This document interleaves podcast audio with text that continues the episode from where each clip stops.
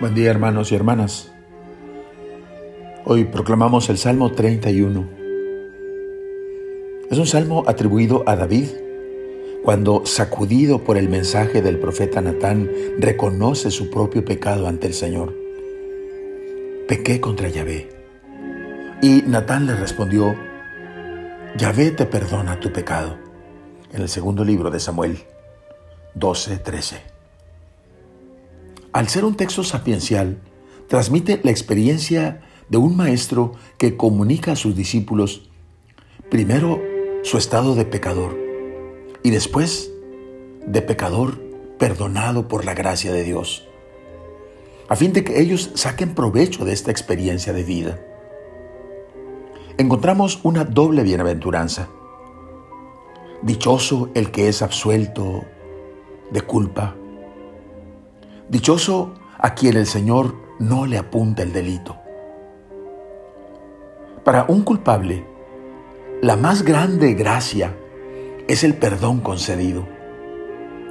Confiesa que como consecuencia de su pecado se consumían sus huesos y día y noche pesaba la mano del Señor sobre él. Solo la confesión sincera y la conversión consigue el perdón y con él la salud. Yo propuse, confesaré al Señor mi culpa, y tú perdonaste mi culpa y mi pecado. Parte importante de su experiencia es que al que confía en el Señor, la misericordia lo rodea. Como conclusión, el convertido extiende una invitación a todos los fieles que se encuentran en el templo a que alaben al Señor para que la felicidad que Él siente la experimenten todos también. En el Nuevo Testamento, en la primera carta de Juan 1.9 dice, si reconocemos nuestros pecados, Dios que es justo y fiel, perdonará nuestros pecados y nos purificará de toda iniquidad.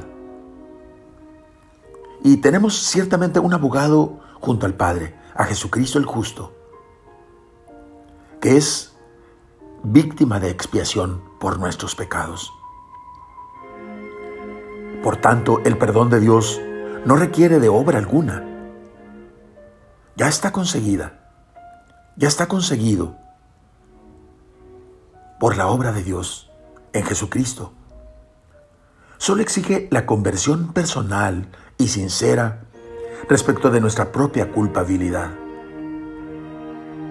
En este sentido es que en Lucas 15, 7 dice el Señor, les aseguro que también en el cielo habrá más alegría por un pecador que se convierte que por 99 justos que no necesitan convertirse.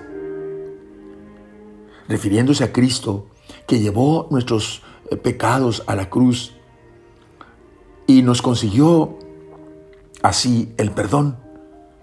San Ambrosio se pregunta, ¿quién es ese por cuyas heridas hemos sido sanados? Sino Cristo el Señor. El que no había cometido pecado, se hizo pecado por nosotros. Oremos. Yo también, Señor, confesaré mi culpa delante de ti